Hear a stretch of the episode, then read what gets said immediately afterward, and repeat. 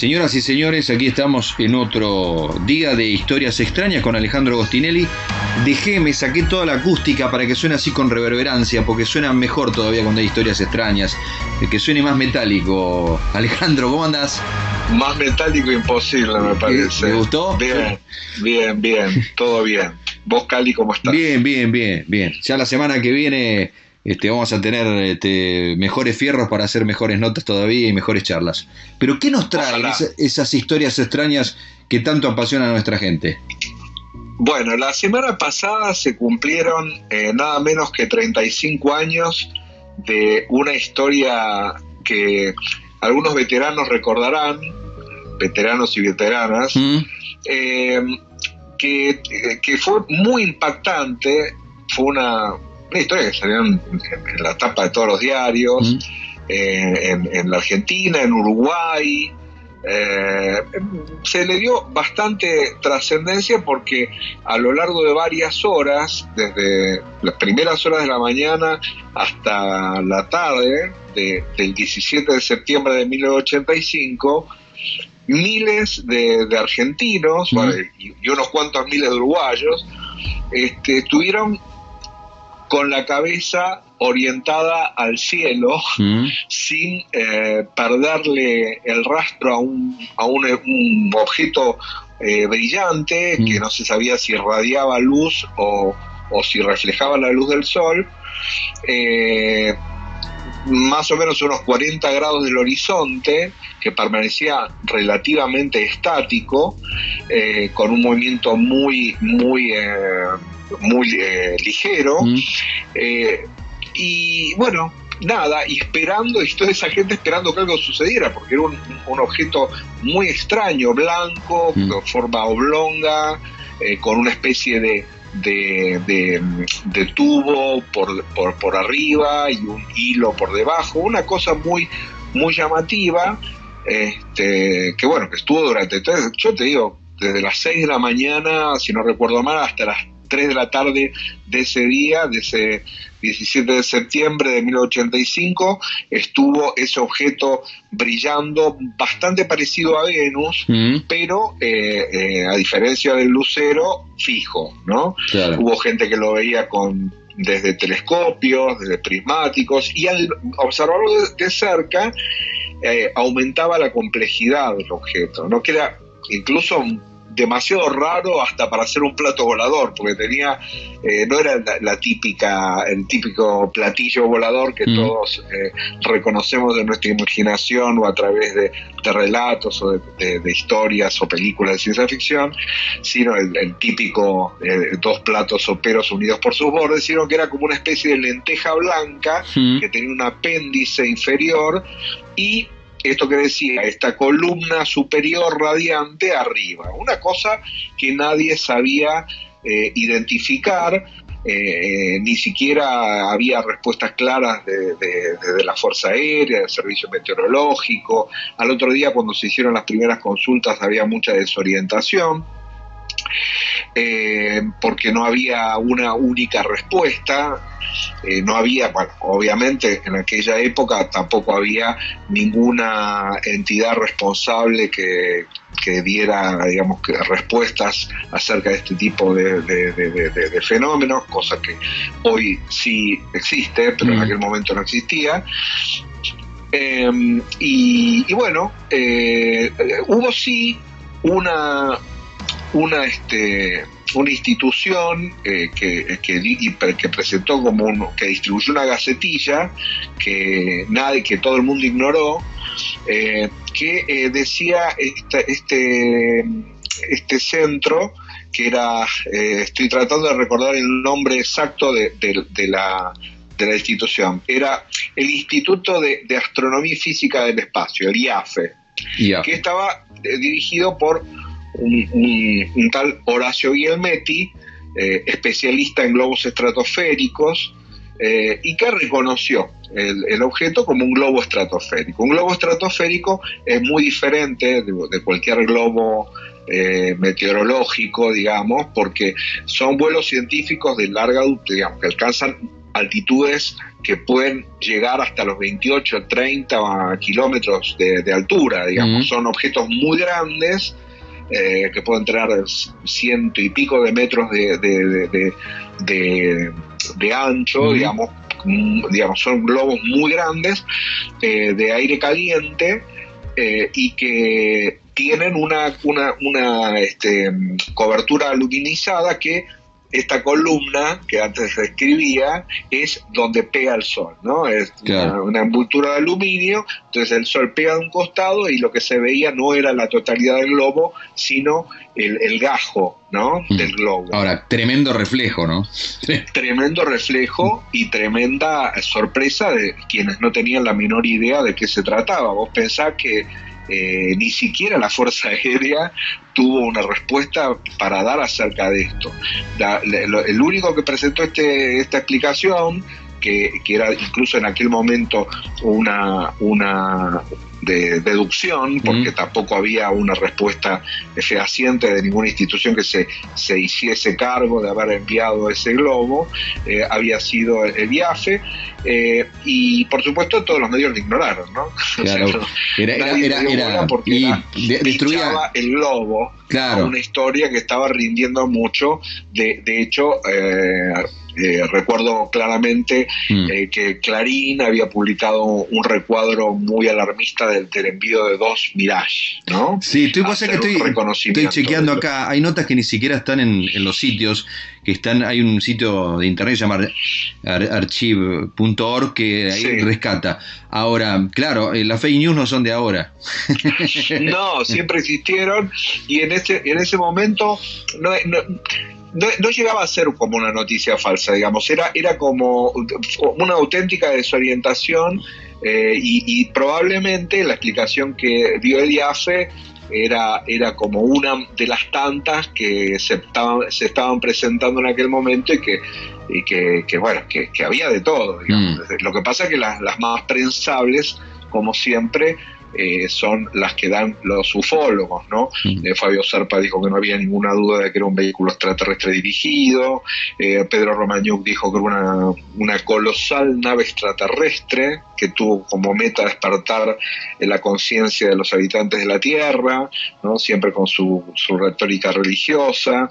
Y, y, hubo un periodista y contactado, Francisco Chechi, que aseguró en aquel momento que eh, ese, esa, ese objeto, ese, ese, este, fenómeno había sido eh, de alguna manera invocado, convocado eh, por, por, su grupo de contacto y que, y que, bueno, que él se había comunicado telepáticamente con las, los seres que pilotaban ese, ese objeto que ahora sabemos. Bueno, ¿Qué potencia es un, globo estratosférico? Pero empezó mal, ¿no? Sí, sí pero pará, digo, ¿qué, potencia? ¿Qué potencia? Del grupo de, Francisco Chichi, porque ese fue como el encuentro inaugural de, su, de, su, de su agrupación, ¿no? ¿Qué potencia de este, cerebro, Ale? ¿Qué potencia ese cerebro? ¿Sabes que no te, sabes que no te escucho bien? ¿Cómo me, ¿Cómo me dijiste? ¿Qué potencia el cerebro de este muchacho si telepáticamente... Claro, absolutamente, súper poderoso. y sabes que mm, eh, el globo telépata, como le llamó a, esta historia de Chechi un amigo que, es el que realmente hizo la verdadera investigación de este caso, Luis Eduardo Pacheco, eh, se mandó una investigación colosal sobre todo este asunto y, fue como la investigación que hizo de este caso fue el puntapié inicial para uno de los mayores catálogos eh, que hay en el mundo de, eh, globos estratosféricos mm. que se llama Stratocat, stratocat.com.ar, ahí está. Ese es el, sitio de, de mi amigo Pacheco que que hizo la, única investigación así exhaustiva, si bien en aquel momento eh, había, hubo algunas excepciones, no solamente el, el, IAFE, también un ufólogo de aquella época, Carlos de María, mm.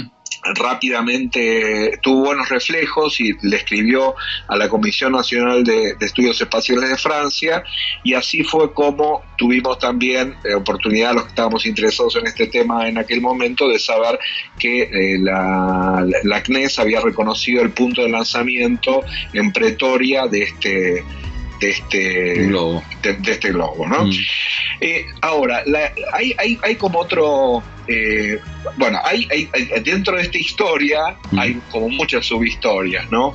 Una muy, muy simpática es la de la, historia de, eh, de, porque nunca, nunca se supo claramente si quién fue el piloto que salió a cazar al, al, este, al famoso ovni, que no era tal, pero que en aquel momento mientras duró la emoción, eh, eh, eh, todos estábamos, todos por lo menos estaban ilusionados con que podía ser algo extraordinario y, nunca se habló, digamos, nunca se supo si había sido uno, si había dos o si había ido alguno, ¿no? En, hace unos cinco años ordené un poco de información que yo tenía sobre todo este asunto y pude localizar a, un, par de los que eran nombrados, un tal Héctor Pipi Sánchez, eh, que me dijo que no, que no había sido uno de los pilotos, pero él lo que sí hizo fue decirme quién había sido el, piloto eh, que, que, persiguió a, este, a este ovni, de que porque en aquel momento era un ovni, eh, que, era, que, era, un tal Carlos Trucha, Carlos Trucha Varela, ¿no? De todo el mundo lo conocía como el Trucha, un eh, piloto de la Fuerza Aérea que lamentablemente un año después de la conversación que mantuve con él, eh, falleció. Oh. Y, y, por suerte, entre mis trastos pude encontrar esa, esa grabación en una carpetita que tenía bien guardada en la computadora eh, y me, me, gustaría que lo escuchemos juntos. Dale. Me parece que es muy interesante su, su versión de la historia. Llegó la orden del presidente, que era Alfonsín, a Fuerza Aérea que investigara qué pasaba. Había un objeto no identificado a la altura de Junín y estaba todo Buenos Aires mirándolo. El comandante dio la orden a Moreno que investigaran y el jefe de unidad dio la orden que saliera un Mirage a interceptar a, o a tratar de interceptar este objeto. El jefe de escuadrón operativo me dio la orden a mí que fuera en un avión a, ver qué, qué, era. Eh, salí yo, nada más con un alumno en un biplaza. Hice el despegue, después del despegue le dije, para aprovechar ya digo la hora de vuelo, le dije al alumno, hágase cargo de los comandos, póngale pro al objeto aquel y vamos a un ascenso con tal velocidad y, en un ascenso rápido. Cuando llegué, llegamos a una altura de cerca de los eh, 70.000 pies, ya estaba prácticamente en la vertical del objeto. Ahí tomé los comandos porque el avión ya no quería volar. Me di cuenta que prácticamente el objeto seguía la misma distancia, por supuesto no era la misma, pero estaba lejísimo.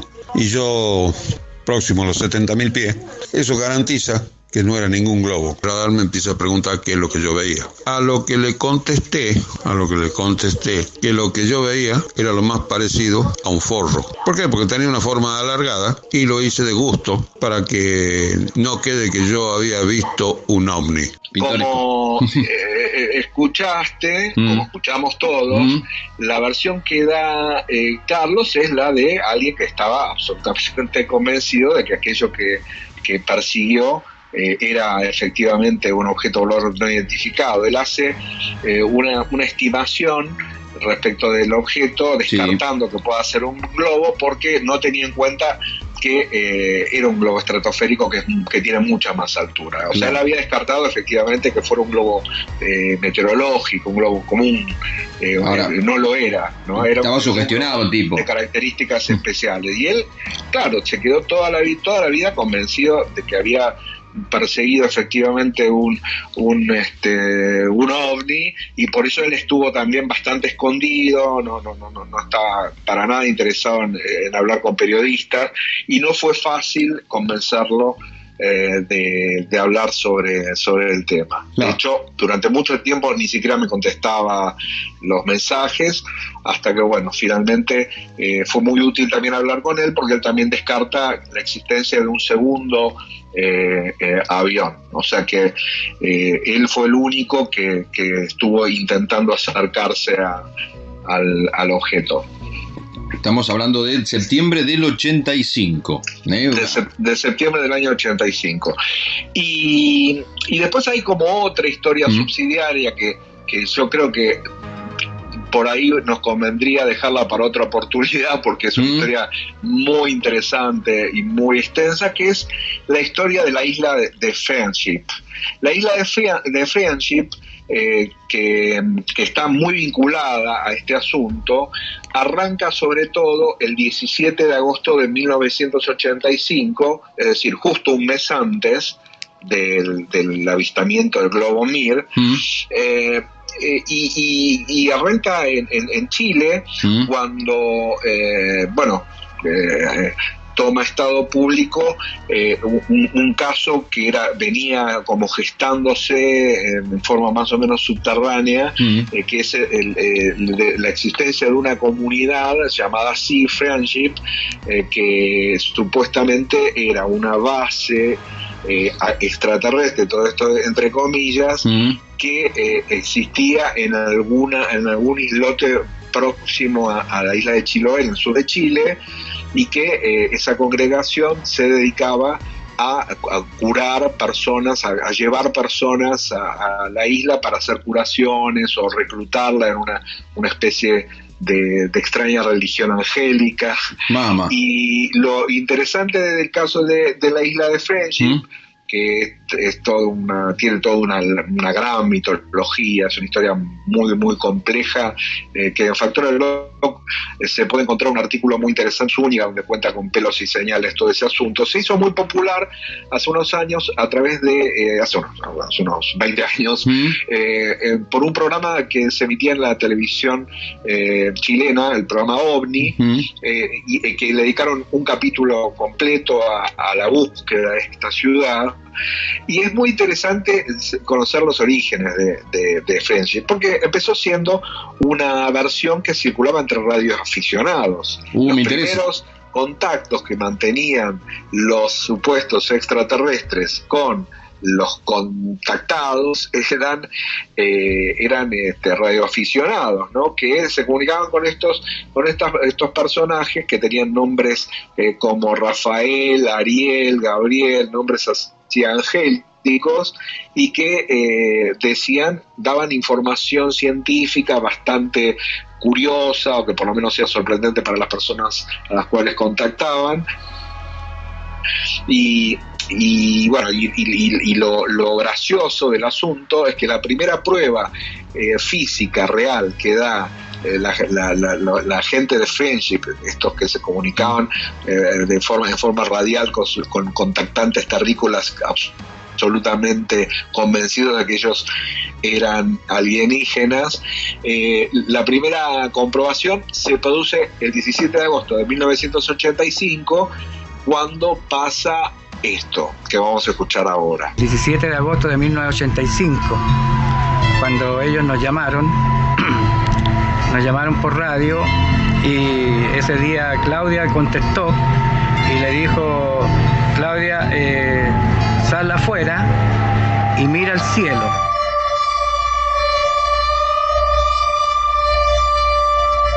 Y bueno, tú sabes que hay un cassette que se grabó con esa, con, esa conversación que tuvimos esa vez. Y bueno, nos, dijo cosas que, eh, movimientos que hacía la nave,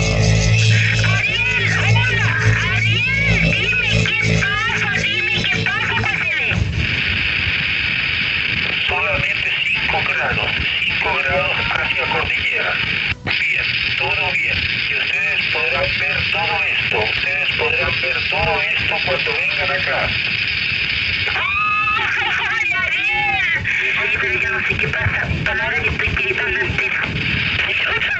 Esta vez fue una confusión total, realmente fue un nerviosismo tremendo. Eh, ver aquí sobre Santiago esa cosa que había tremenda, Eh, la televisión también la empezó a mostrar y los medios de radio también empezaron a comunicar y ellos conversando con nosotros. Aquí en los estudios de Televisión Nacional estamos en el lugar exacto, desde el cual el pasado día sábado se recogieron con esta cámara y con este lente las imágenes de estos objetos desconocidos que surcaron los cielos de Santiago. Este episodio, Sí. que, que- que es un fragmento que tomamos de la, de la televisión chilena, de este programa OVNI, eh, eh, sitúa la fecha de una comunicación con Ariel, uno de los integrantes de, Frien- de Friendship, Mm. que, que en español quiere decir amistad, ¿no? Sí. eh, que- este, este Ariel le dijo a Claudia, que es una de, la- de las que sigue estas charlas radiales, sale afuera y mira el cielo, ¿no? entonces vio como una luz y, como- y pe- empezó a predecir los movimientos del, del ovni. Ese ovni era un globo Mir, Ah, era también un globo Mir. Por lo, por lo tanto, la- la- el hecho de que fuese un globo Mir de la misma tanda que era de que eran la- lanzados desde, desde Pretoria, Mm. eh, desde Sudáfrica, eh, eh, la, la identificación plena de, de- de que aquello que se vio el 17 de agosto de 1985 desde Santiago de Chile, que vio no solamente esta Claudia, sino que vio Sí. mucha gente, como vimos la cobertura de la televisión, o sea, se produjo un mes, un mes antes en, en Santiago un, una- un, re- un revuelo muy parecido al que hubo en septiembre en, en- en- en la Argentina, ¿no? mm. eh, confirma que eh, el, el- el- el que estaba, el extraterrestre que se estaba comunicando y diciendo, mirá, ahora nos vamos para allá, nos vamos para acá, Mm. era un piola, era un piola bárbaro, Claro, ¿no? claro. Estaba riendo de la, la pobre Claudia y del resto de, Mm. de la gente que eh, evidentemente eh, es, una, bueno, es una historia muy larga y muy compleja la de Frenches que, que Pero podríamos vamos a hacer, retomar vamos a hacer. que, que tuvo un, un- un- un- una, un coletazo eh, delicado porque uno de los que decía haber ido a esta isla había sido curado de cáncer, No. eh, Ernesto de la Fuente, Mm. y, y este Ernesto de la Fuente ni siquiera se, se supo fehacientemente si alguna vez había tenido cáncer, es decir, eh, ahí tuvo como unos coletazos bastante embromados porque obviamente muchos chilenos quisieron viajar a Friendship No, a tremendo. curarse de cáncer y, y eso dio lugar a, a- a que, a que muchos charlatanes se aprovecharan de, de- del mito, ¿no? Ale, eh, Pero bueno. eh, no era un ovni, era un globo. Eh, eh, sí, pero bueno, igual la historia es instructiva, Sí, claro. es, es interesante y, y ya hay información como para que cada cual pueda llegar a la conclusión que prefiera, ¿no? Gracias, Ale. siempre es importante. Gracias, Ale. Un, un Factorelblog.com. gran abrazo. Alejandro Gostinelli, historias extrañas, factorelblog.com, síganlo. Si no, eh, ahora les paso el link.